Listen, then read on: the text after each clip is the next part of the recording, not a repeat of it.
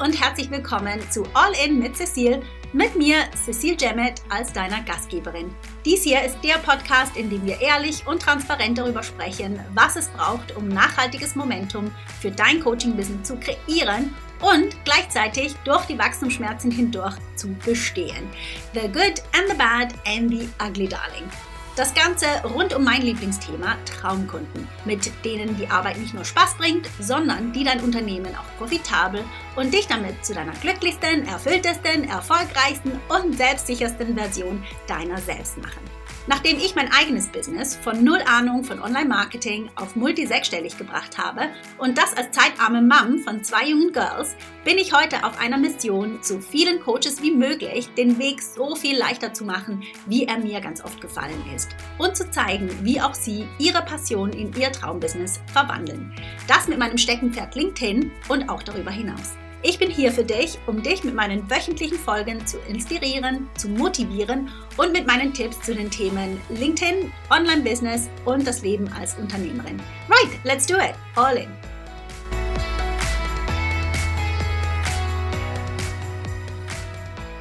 Hello, hello und herzlich willkommen zu einer neuen Folge des All-In Podcasts mit mir, Cecile Jemmet. Und heute ist der Vibe ein bisschen anders wie sonst. Das heißt, nicht nur der Vibe, sondern auch die Sprache. Und zwar habe ich die wundervolle Minal Joshi Yakli zu Gast und sie ist CEO und Founder von OpenElevator.com und sie ist eine langjährige Freundin von mir. Sie spricht aber Englisch und das heißt, dieses Interview wird auf Englisch stattfinden. Jetzt, wenn Englisch für dich kein Problem ist, dann schlage ich vor, bleib hier, hör zu. Wir haben so viele Gold Nuggets mitgebracht, aber auch du lernst mich ja, so ein bisschen von einer anderen Seite kennen, weil wie gesagt, Minal und ich, wir gehen way back.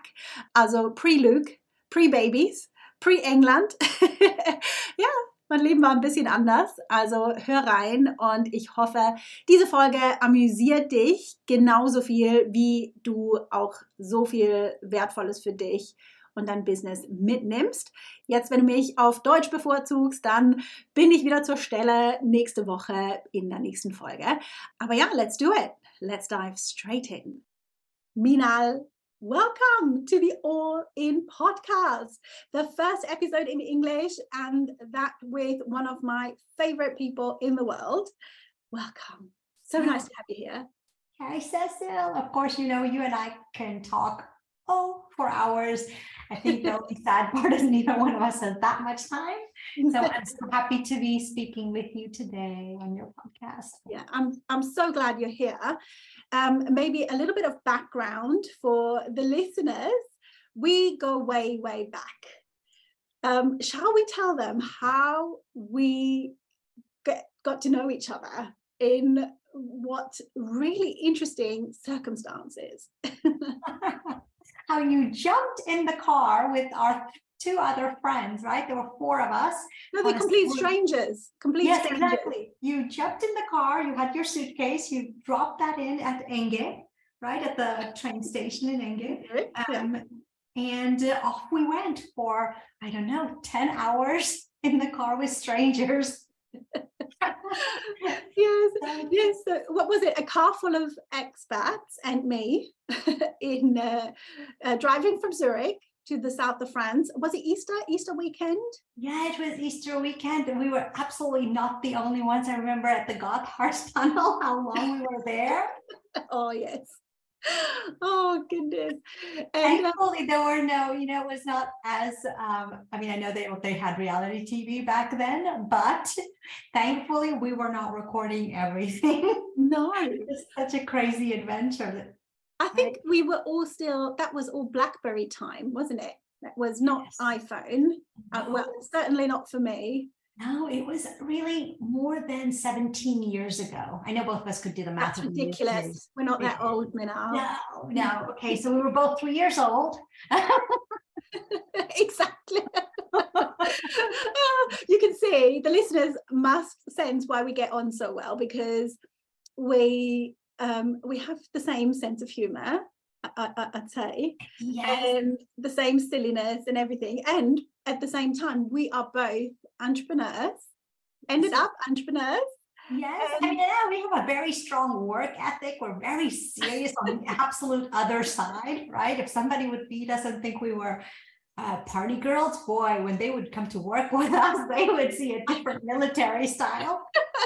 yeah, I think you really hit the nail on the head there. It's just a different vibe to work for yourself to have to have a really big cause or a really big um yeah you want to move something in the world and maybe you want to tell us maybe first a little bit about your background why we are talking in english because you live in zurich right on the Lake of Zurich, um, in the nicest, nicest area of the nicest corner of the world, and in that corner, the nicest corner of that corner.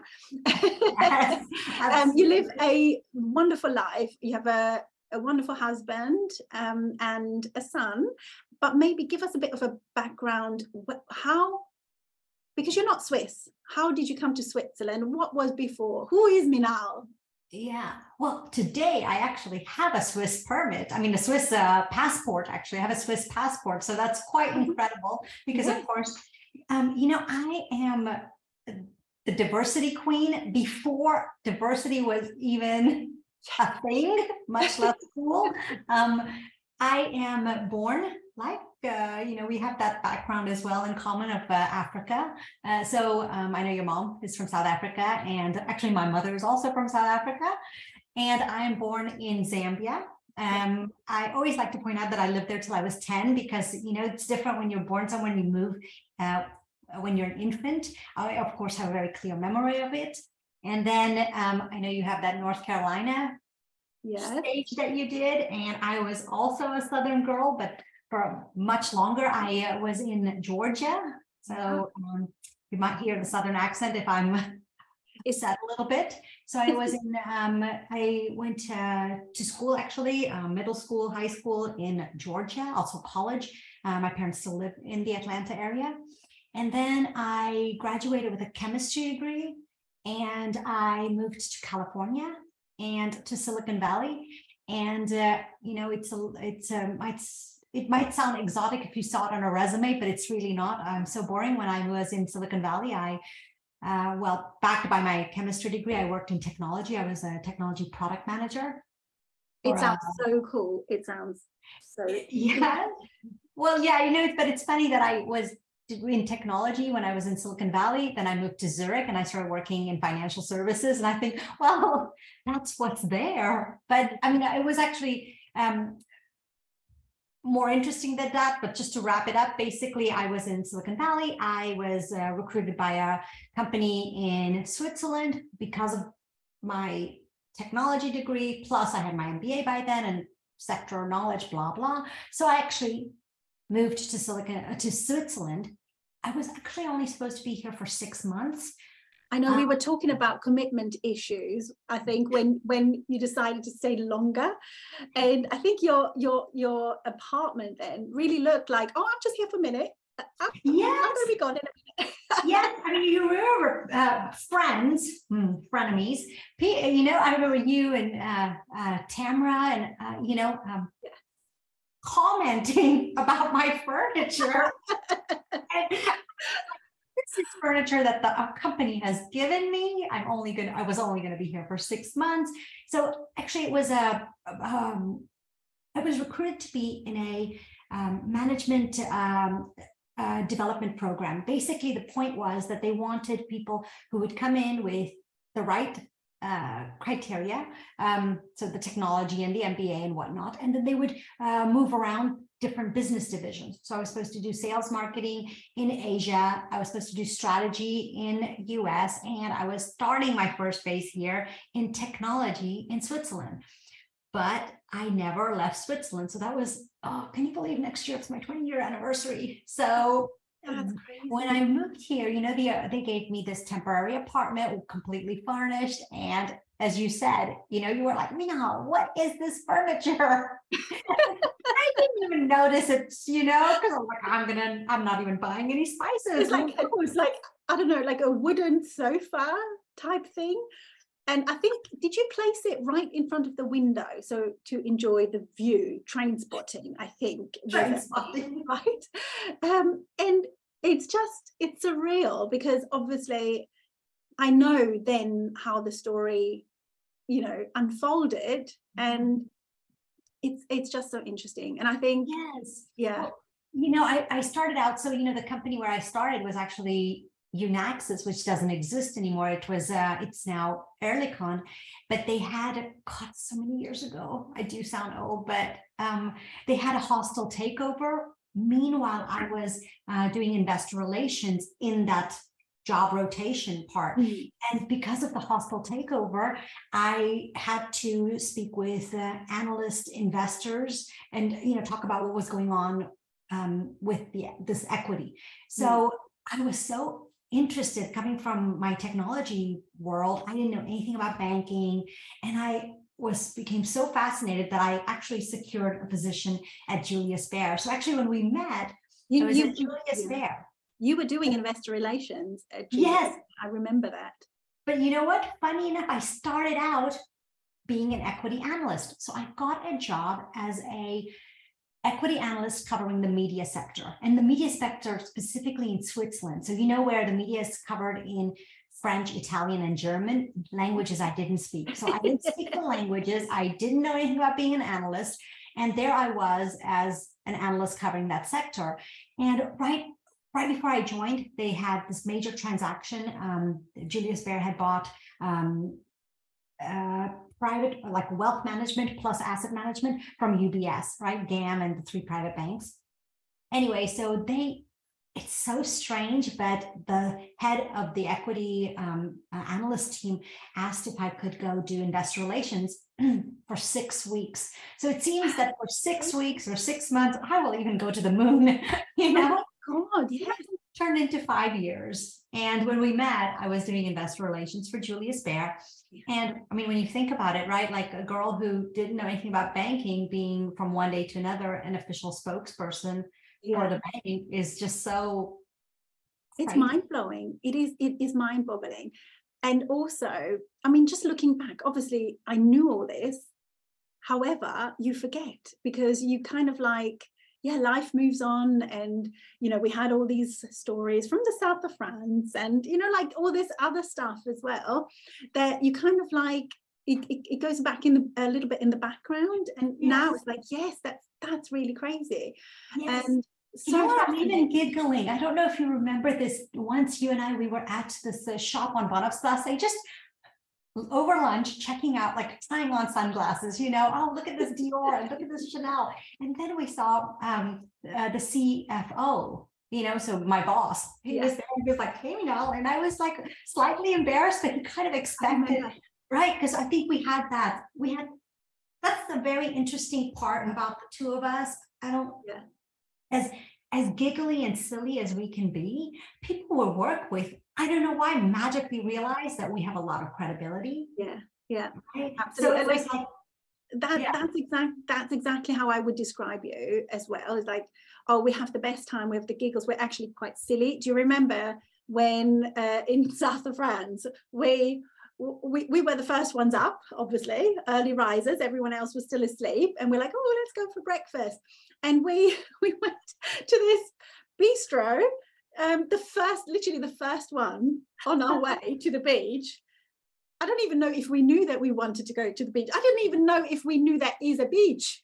So first beach driving 10 hours in a car and we were a few meters from the beach. it's literally, and we were having the best time giggling away, chatting away, having breakfast, happy as anything. And then our friends came a couple of hours later so, walked past us and said, What are you doing here? Why are you sitting here? The beach is right behind this building. And we were like, Oh, we didn't know. I think it's one of those stories where I think if somebody, if we could transport people there, they could never believe that that was actually something that happened, right? Yeah. And also, totally ridiculous. At that point, still complete strangers. And didn't we kind of like, and also, you know, encounters, you just know you're you're just friends for life because at that point we didn't even know each other but i think we left i don't know if we got out of the car or if it was the first time we walked out from the hotel in the morning or something where we said i like you. And you're like oh i'm so glad you say that. It would be a bit awkward. I like you too. And that's that's the end. That's how we became friends wasn't it? Yeah. So yeah absolutely. And i mean and our connection is just so like you know earlier when we talked and you said oh we we don't keep up as much uh, daily things that the other one is doing because we have so many I mean, both of us have families and all kinds of things going on, but our connection and our soul is so yeah. strong. Yeah. It's just, you can just pick it up like as if it was yesterday. And I yeah. think that's what I always, always like value uh, generally in friendships but obviously especially in our friendships because also we always have a giggle like immediately we have a giggle yeah and um but like you said we're also incredibly professional in what we do we mm-hmm. strive to be the best in what we do so mm-hmm. Minal, tell us a little bit. What is it that you do? Because obviously, I said you're the CEO and founder of um, Open Elevator, but what is it? What is it that you do? Yeah. So I, will tell you that in just a second. Just to tell you that the Julius Baer thing was lovely. I really, I, you know, I as much as I, I loved my job.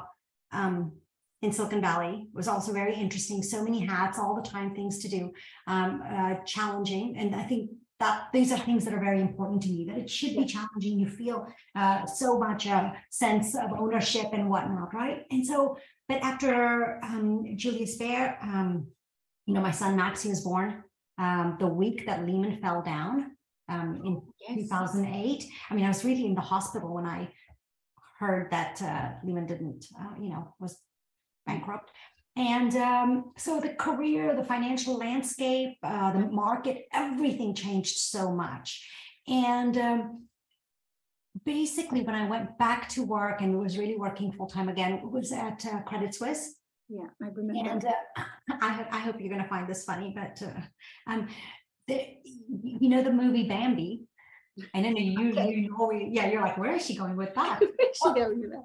Yeah. So in the movie Bambi, there's a line that says, if you have nothing nice to say, don't say anything at all. And consequently, I usually don't talk much about Credit Suisse. yeah, we get it. right. So what I saw, what I experienced there was how many people around me, um, you know, in the 65,000 employee company were absolutely unhappy.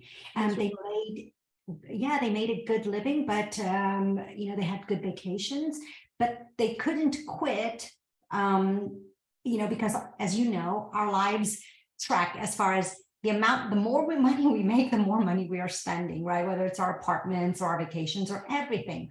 To be so, honest, I think that was your influence as well. You actually introduced me to all the fancy things in life. I, I, hard to work on Bahnhofstrasse and not get yeah. uh, yeah, in love with all the beautiful things there are, you know, but I mean, they're fun life, aren't they?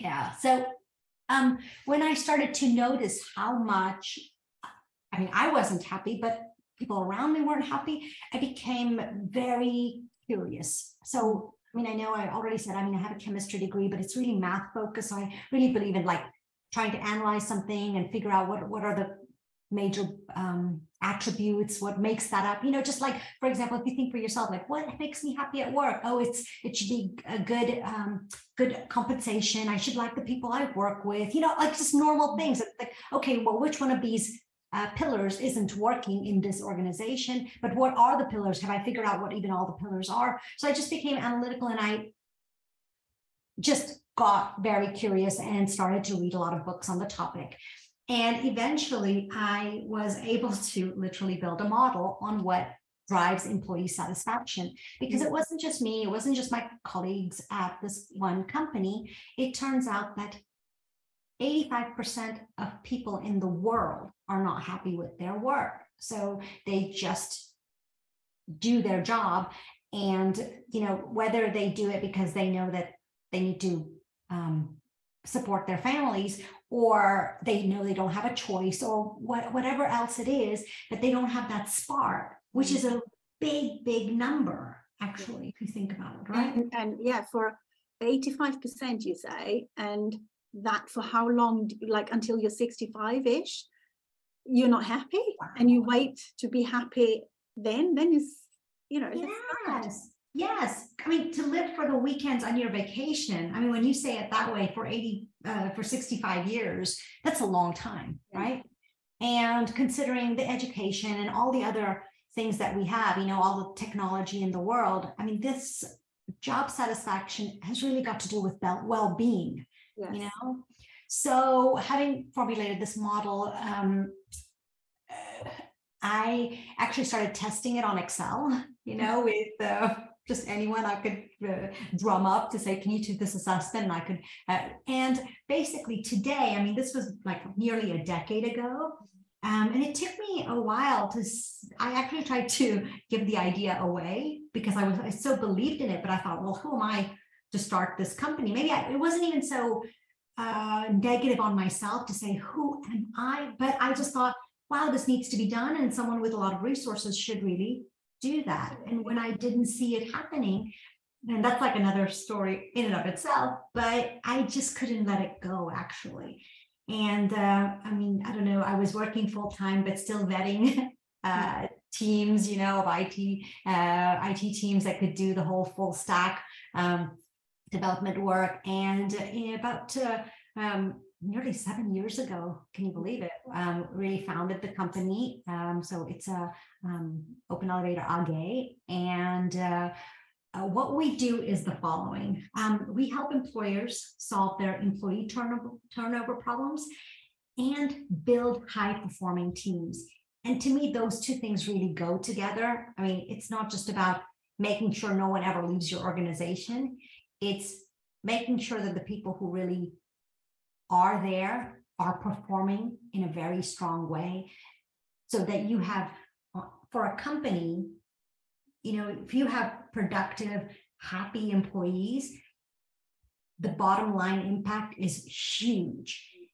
And also on the human side, you know, that well being is just everything. So I really, I mean, my client, the paying client is actually the employer but obviously you have to look at it from both sides because what is good for the employee is absolutely without a doubt good for the employer's bottom yeah. line right so the way we address the core of why people leave is that we have this proprietary algorithm mm. and uh, stunningly it is a five minute assessment and sometimes what i'm doing we we really start people off with doing their existing team so we don't even talk about hiring till you know someone's been using it with their teams for a while in their organization. But we started out really motivated to help companies do the hiring part. So we kept the we were really focused to make sure that it was accurate and mm-hmm. fast. And the fast was we didn't want companies to lose their best candidates because they thought oh how long is this application process? No thank you right? Yeah. so today we our algorithm tells you what is very difficult to find out without this, you know, um, which is we tell you who collaborates easily and where there's issues that are brewing if it's in your existing team or where there will be issues brewing if you're if you bring someone on board. The other thing that we tell you is um, uh, who is happy in the team and who has one foot out the door and I mean, let's face it, if you know anyone who's unhappy, they are on your payroll for at least six months while they look for another solution, yeah, you know? And then I think the most important thing that we do is not just tell you who's happy and who has one foot out the door, but we tell you here are the, our recommendations on what you can do to keep the people that you have. And, you know, we're not talking, we're far away from talking about um, colorful coffee areas you know, sushi Friday, all these manipulative things that are nice. But if your core um, basic needs aren't being met, yeah. And also, yeah. it's only just, it's like, it's just a plaster, it's just a band aid on something yeah. that will still work underneath, isn't it?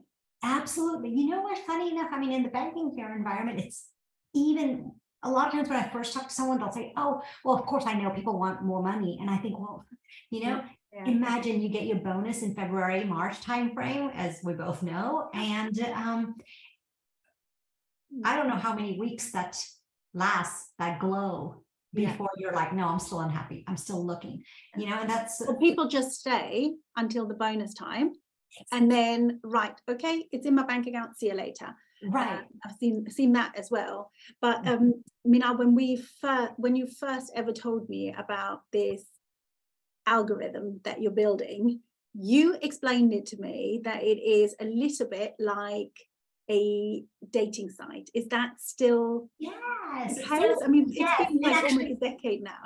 Yes, it has been a, a long time. So, so the point was that um, for anything, you know, when I was saying, oh, I was supposed to be a media, or I was a media sector analyst for a blink of a time. You know, uh, financial model. There's financial models. There's all these models to say, you know, how um, how's the economy going to evolve and whatnot. So actually, one of the things that most people don't realize is that there's a way to uh, model personalities and have a pretty accurate read of who work, uh, gets along. And so actually, um, the first proof of that, or very solid proof of that, is eHarmony, which in the mm-hmm. meantime has been bought by Parship, you know, which is a Yeah.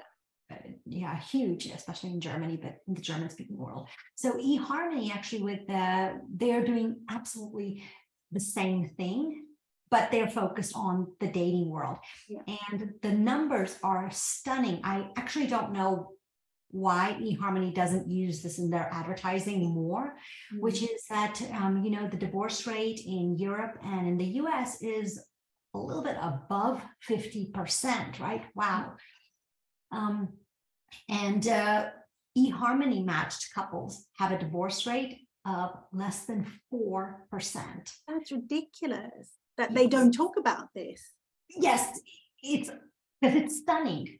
Yeah. So, you know, we we're not using the we're not using their algorithm. We, we don't algorithm. We don't ask you if you're, um, you know, we don't ask you about your uh, private person uh, preferences. You know, whether you like horseback riding or going to the beach or anything like that. This is very much a similar model as far as we are, we are looking at personality. We're also looking at values, but we do it in a way we say, okay, what are the parameters that are important for a relationship at work? Mm. And other thing is that when we hire, um, starting off, we all have so many biases. You know, I mean, the two of us, Oh, absolutely I must say, are even lucky that we have been hired so easily because someone might take the giggliness and have a bias, I'm Yeah. sure, right? Like, oh my goodness, how seriously can a person take you?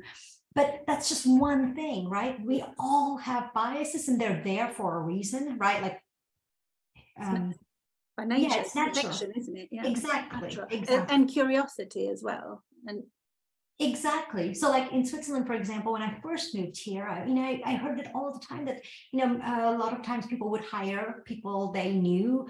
You know, your brother has gone to the military with my uh, brother, and I know that person from this. And, you know, um, I don't think people are purposefully just, you know, oh, we don't want to hire this type of person or that type of person. We have these biases and they're built in and they're by nature, as you say.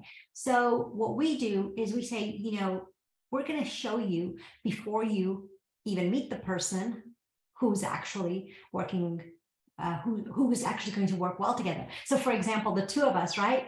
Um, someone who just enjoys our company, as we were saying, might realize that working with us is not the same thing. We're so serious, right? I mean, today we have time for our Yeah, no, I mean, we have our time for our No, call. we- both but of we- us were there. yeah, but we're driven Yeah. we're driven and we've got a big um a big job to get done because we want to change the world uh, Yes. and as humbly as i say this but that's really that and someone has to be able to keep up with that quality level and this and the pace and the forward thinking the visionary it's not easy and Yes.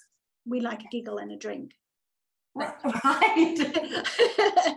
that didn't come Yeah. through. yes. yeah. Right. And so then I think what happens is that people hire, and I like if you think about it in the dating world, right? You meet someone, or you meet their parents and friends, and and you just think, oh, so then you know we do all of this. We we move in together. We, we do all of these things. So then why are we ending up in divorce? And it's a similar thing. We're interviewing, and we think, you know, I get so many of these. Oh, I have a great interview question. um, so you know, I get people who tell me their interview question. I had someone, a CEO, tell me he leaves a mashed up Coke can uh, outside the lobby to see if you are the kind of person who picks it up. And I was thinking, oh my gosh, how I would might fail. You know, it haunted me for a while because I thought, you know, I'm a, I'm kind of a, um, clean freak, and I might not be realize like I might be one who wouldn't pick it up because I'd be worried. I don't know when I'm going to get to wash my hands. I'm going to shake hands with a bunch of people now. You know, so I just thought, what kind of silly interview questions do you think? And so first, it's I get a lot of interview questions, right? That I think how insane. Then there's, there's no such thing as that perfect interview question, right? The next thing is, I mean, I really had someone say to me, quite recently. Oh, I already know there's managers who drink coffee and managers who don't drink coffee. And I thought, oh, okay, that's original. So there's all of that. But the other thing that I know that we do is that we, our hiring process is very much like it's been since the uh, Industrial Revolution. And I call it the Cinderella hiring model. Hmm. The reason I call it that is that we all know the story and we all know that, uh, you know, in that story, we know so much about Cinderella. We know her backstory. We know she can sing and dance. We know she has a lovely voice. And what do we know about the prince? Oh, either that he's perfect or has no personality. But when it comes to people joining our teams, are we saying all of our managers and all of our employees are without personality or perfect because we we interview people. You know we do a panel interview we ask people all these questions. Oh what have you done it you know in your past career? What what are your failures? Where are your weaknesses? Very and one-sided isn't it? Very one-sided. You said it better. No it's so one-sided. Yeah. you know it's you know what? It's when you when when i think back of my last interviews or when i was interviewing you know for like a, a job in the past um, it was exactly like that. And it was normal. And that's just to be expected. You have to, as a as someone who applies for a job you have to convince them that you're worthy of that position you barely ask questions about you, you you know you like from what i remember is Absolutely. oh have you read everything about the company ask questions about the company mm-hmm. but actually you need to ask questions to find out whether they are a good fit for yourself as well. And back then, it's unheard of. Right. And actually now, listening to this or thinking about it is is really unhealthy.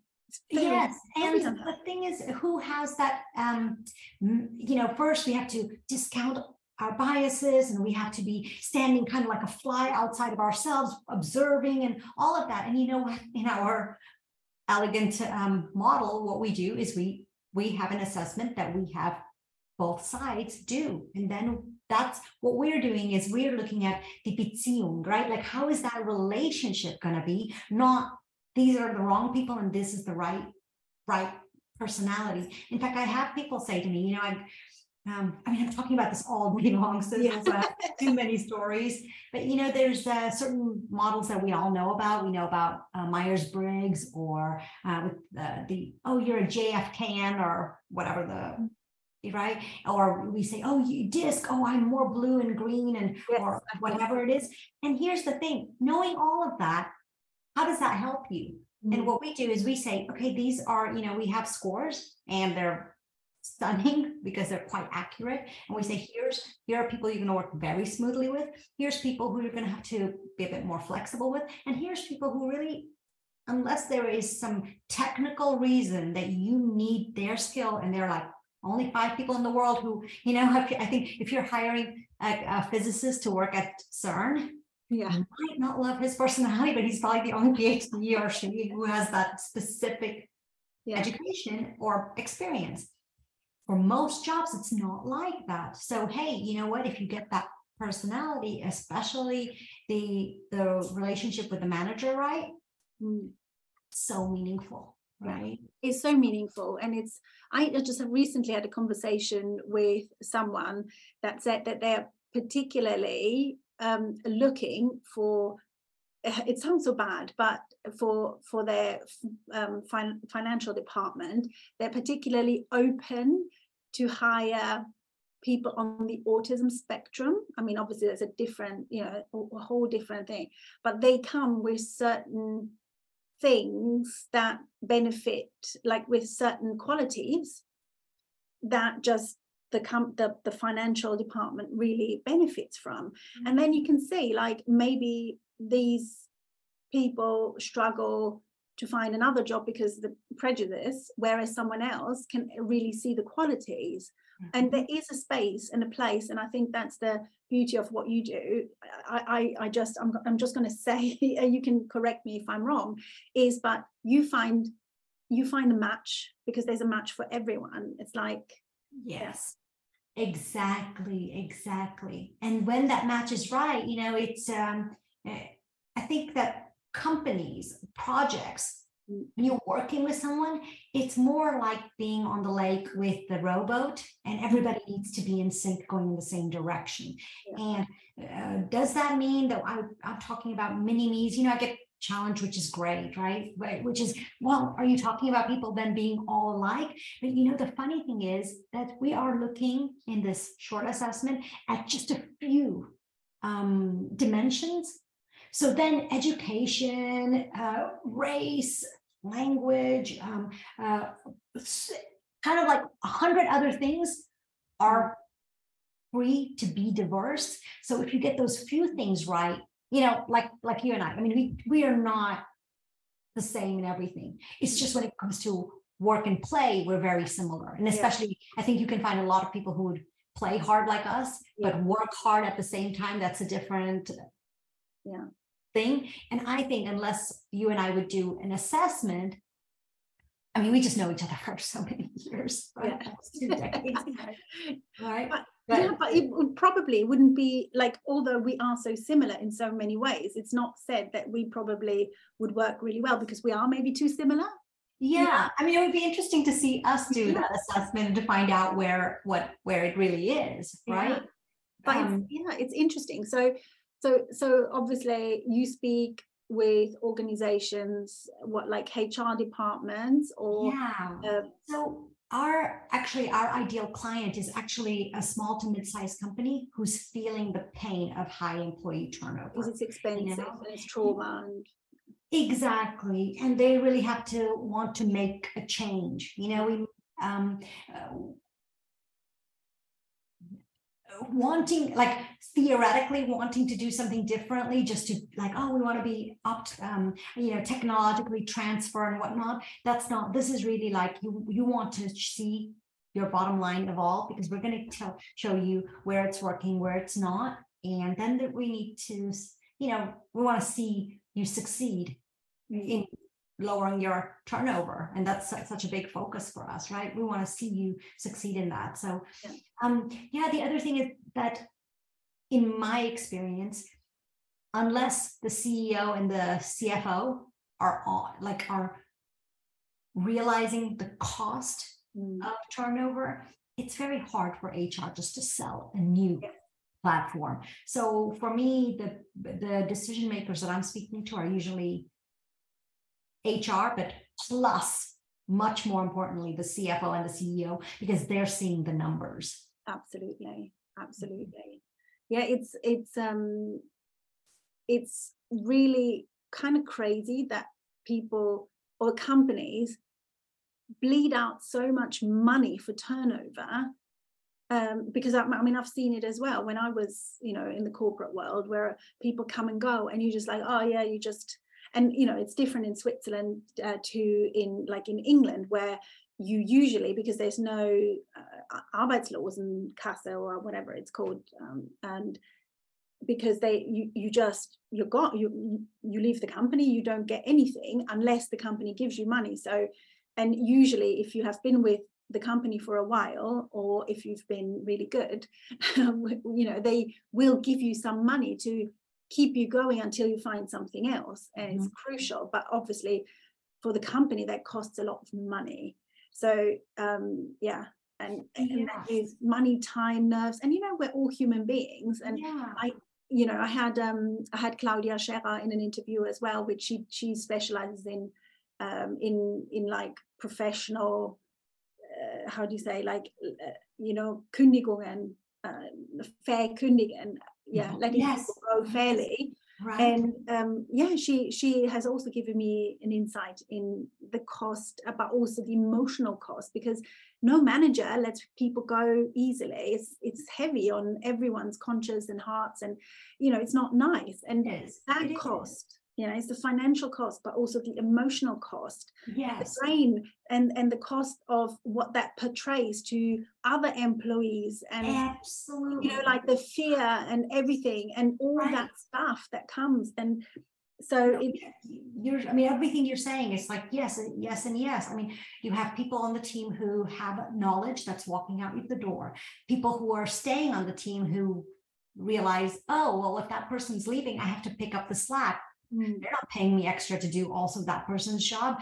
And i just think i mean i see it you know again talking about this all day long with different people. So i see it all the time in organizations where when people leave more people leave and it's Yes. just a vicious circle because um it just keeps like keep going right and how do you put a stop to it? And i think that's where you know you um on like in on one extreme you see a lot of people look to silicon valley. Oh you know now they have they're doing this or oh they'll you know like if you look at the bigger um very successful companies you know i'm talking google and apple and whatnot when they say oh they even take your dry cleaning they have uh they bring lunch they do this. Well you know first not every company is going to be able to do that. Secondly it can feel very manipulative because Yeah. oh i never need to leave from here because you're doing everything you just want to keep me here.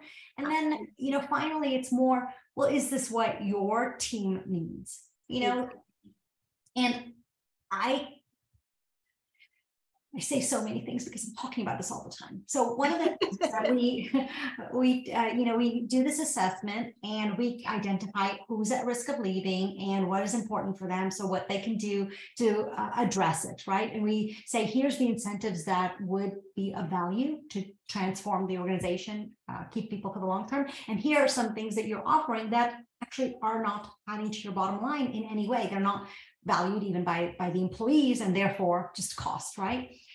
And um i think now i just lost my train of thought. What was it? Um no um, it's, it's about what's manipulative and what actually brings value. Yes exactly. And then it's like well you know how important it so how important is it to do what your uh, what your actual team values right? So and then um, sometimes we're like oh are you going to tell us who is at risk? Like you're going to say who's at risk of leaving. And then here's the thing Cecil. you know if you have three children and i tell you that uh, they are all um, you know that the average of those three kids is um, an a 60 i don't know what, what do you a four in switzerland? What what is a what is a grade that's oh i don't know. average. we're, we're only at in in year five. We haven't got grades to that yet. It's like more like 60 out of 70 or you know like Right. not So- yet right. So if i tell you oh your children on average are not doing well what do you do with that information? I mean you know it a little bit because you see your turnover Yeah. numbers. People are leaving you. But if i tell you an average and you know like um, the bigger uh, surveys they give like a net promoter score you know and it's like okay so i mean the average is okay or it's below average or whatever it is but how can you take action based on that is it in maths that one is doing really badly or is it that right like how can you take action it? yeah for that specific situation if I just give you all these general numbers that are not meaningful for you and your team. yes so you help that you help with that as well to actually translate it into an action plan Yes. So what we're delivering, you know, from this, that's almost so funny to say, okay? From this five minute assessment, we're delivering almost a 30 page report, even for a small team. So as the teams are, you know, are bigger, of course, we have more um, data, we have more, uh, but it's at the least a 30 page report that we're delivering. So it's quite a lot that we can assess from this, uh, the questions that we're and the data we're collecting. Mm. Um, and we, yeah, we're really, it's uh, great yeah it's to help people then. exactly and that is the key message i guess behind is is the human it's a human connection that helps to make human lives better mm-hmm. because mm-hmm. the landscape has changed what what you know you like like you said the like before the manipulative ways of trying to get a culture going um, there has already been a shift because of what happened in the world, what still is happening in yeah. the world. Well, and funny enough, I think that's been going on, you know, because like, um, so Jim Collins, I, I really, I love Jim Collins. You, you know, most, uh, most audiences know about uh, the book Good to Great. He's written quite a few things, and uh, all of us know phrases like um, "get the right people on the bus." So this is really right from Jim Collins and his books. So, you know, I really he he even talks about, you know, when you have what is a strong team, and a strong team is you ask someone, why did you do that? And they will say, Oh, because that person would have done that for me as well. You know, we are a team. And all of like he talks about all of these things. Yes. And he wrote his books um at least in the late 80s, early 90s. And you know, there has been this huge wave of people reading the books and then saying, oh, okay, at least from this, what we can do is add mission and vision um, to our, you know, to our annual reports or nice uh, glossy words to our uh, walls in our conference rooms. So I think sometimes we do things, yeah, like to check it off. Yeah, checklists. Yeah, right? I think we all, we all experience that um, the checklist, the, the the the trainings you have to do, like you know, at the moment, all the diversity trainings that are ticking boxes, ticking boxes exercises, and it's not going to really make a change. So yeah. No, ticking boxes doesn't, right? And in fact, it really, uh, it really um, uh, makes people very cynical, actually, because no yeah. one is people are not dumb. Right? Exactly, exactly my point as well. It's it, it's the same. Obviously, I come from a different angle, but the way I sell as well, I you know my audience isn't dumb.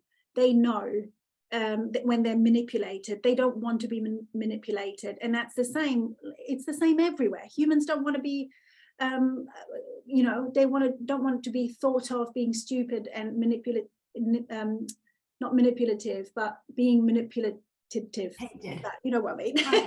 yeah, they don't want to be manipulated. So exactly. like, you know, it's like if, uh, if I if I'm interested in growth, I'm or I'm worried about uh, you know work life balance. Um, I, I have a, a company that's uh, was giving. They have really massive problems, big turnover issues, really a very uh, toxic environment, and so they started to um, give movie tickets to the best performance performers in the quarter.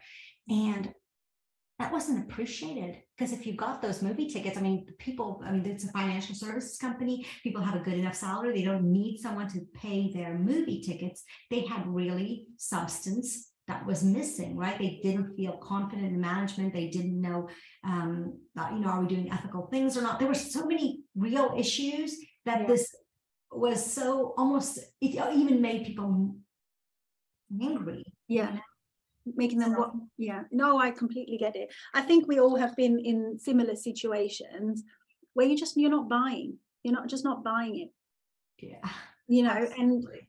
and yeah and it's it's sad and it's so valuable what you do in just counteracting them having mm-hmm. the antidote to this toxic relationships in companies that will just not last a time. I, I, I genuinely don't think companies can afford over a long time to to, to do that. Eventually it will it will crumble it will it will it, it, will eat them up from inside. Yeah it's just not having even a competitive edge you know in any way because uh, loyal you know how do you get customer loyalty well you know what you need employee yeah. engagement right you need um, it's uh, so different you know I, th- I, always think like if you um, have slides you know i have a slide that shows like since the since uh, human beings 10,000 years ago you know started to build more communities and and whatnot, what what drove us, right?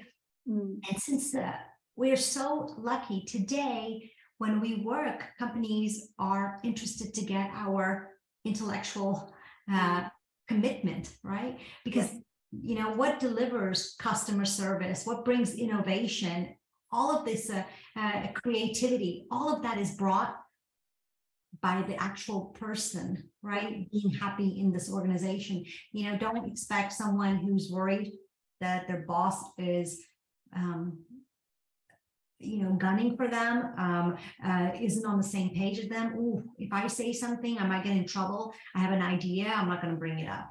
Exactly, exactly. There's so, so many, so many angles to that topic. Anyway. Yeah. Yes, there are. It's an interesting time, isn't it's it? A, it's you know what I love. I love that we are having this big conversation. These are conversations I want to have. This is obviously, you know, like um, you haven't been listening my podcast lately as it's in German, but um, it is just these sorts of conversations are what I want to have. I want to have, and it's it's not just the big corporations that have to think about these things. It's it's everyone just needs to one be aware of their own impact that they have, and also the responsibility they have as as the you know as the businesses grow as the teams grow as their responsibilities grow like really that responsibility to own up to it to commit to it and to make it the best it is that's the least that we owe ourselves and um, and the people that entrust us with their lives coming into our companies to to work with us to support us in our visions and mm-hmm. yeah so uh, I'm, I'm completely like i said i love yeah having this conversation yeah. with you. You know what you said reminds me. I think um, apologies if I'm, if I'm wrong, but I'm pretty sure it's um, um, um, uh, um oh no, Mother. Sorry, I think it's Mother Teresa who said, "If you want to do good in the world, go home and love your family." Mm. You know, and it's what you're saying, which is like you know when you can just even impact your team. Yeah and the ripple effect of that. That's what we can all do. And in companies, I think that having that well being is a ripple effect. It's a ripple effect then onto your other stakeholders, whether it's your um, um, actual you know clients or your shareholders or the rest of the team. Mm. Yeah, absolutely. And, right. And I know this sounds very like touchy feely stuff. So I, because I kind of feel like that's what keeps me so interested in this topic because I really think that we're doing something great for people and organizations. And really, the numbers match exactly that, right? Which is like when you do this, it's good for your bottom line. Yeah, exactly. And that's what we all want. It's it's it's that yeah, we all want to, you know, be successful. Eh, obviously, also when it comes to money, and the bottom line will benefit if we if we do it right from you know if you if you build that foundation properly then your house will withstand all kinds of storms and yeah right yeah so when someone would like to get to know you and want to get to know more about this whole process and how you know how how they can if they're really passionate about like you know doing their bit properly in within their company what where's the starting point with open elevator? Yeah uh, yeah visit us on openelevator.com there's several buttons that say here's how you can book a call. So we're really happy if you book a call you know um, no obligation. Uh, first of course as you see i love this topic so i would be very happy to speak with anybody about their mm-hmm. current situation see if there's a way we can help um, and just of late, you know, people have been curious about, well, what is this? What is this report that you're delivering? So, mm-hmm. you know, um, I mean, I'm happy to share anything if people are interested to know what, what we're doing. Absolutely happy to share. Oh, great. Great. Um, Minal, it was such a pleasure to have you. And, um, you know, look how serious we got to, to, towards the end of it. It's always, isn't it? It's like, oh, la, la, la, la. And then right, let's talk business. Yeah. I love that. But like I said, I love having these sort of big conversations because we are big, we're moving big things in the world, whether now for my audience, whether it feels really small at the minute, it is really the ripple effect and the compound effect and what we are actually moving day by day mm-hmm. is we may not feel it, but we do have an impact with everything we are and everything we do. And it's it's important that we remind ourselves that we are important as employees, but also as people, as organizations. So yeah, absolutely. And like I think uh, for your audience, you know, everything starts at a small, right? Every company starts one person at a time, and um, it's about bringing the right people on board, and it's about the fact that as you grow, you give other people opportunity to yeah. come and do ethical work, have opportunities, right? Like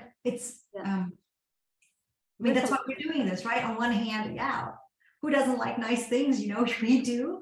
And also that it just goes deeper. It just goes deeper. That, it that's, does. that's what I love about you, Minal. You're so much deeper than you would I, I, mean it comes across completely wrong i don't want to say at first glance because you you know you, you, know i love you you are hyper professional everything but i just mean um you are so much deeper than what yeah what you what you think and we all are you know we, we all are yeah exactly, it was lovely to have you. Thank you for popping into my podcast. Yeah thank um, you so much. bye Hey, ganz kurz bevor du gehst, wenn dir diese Folge gefallen hat, sie dich bewegt oder inspiriert hat und dir vielleicht einen kleinen Boost für dein nächstes großes Business-Ziel mitgeben konnte, dann magst du mir bitte einen kleinen Gefallen tun und mir eine Review dalassen. Es würde mir wirklich unglaublich viel bedeuten und es hilft auch anderen Coaches und Experten, diesen Podcast zu finden, was ja wirklich das beste Geschenk wäre, das du mir geben kannst. Danke dir im Voraus, dass du mir eine 5-Star-Review hier lässt. Hab eine tolle Woche und bis zum nächsten Mal.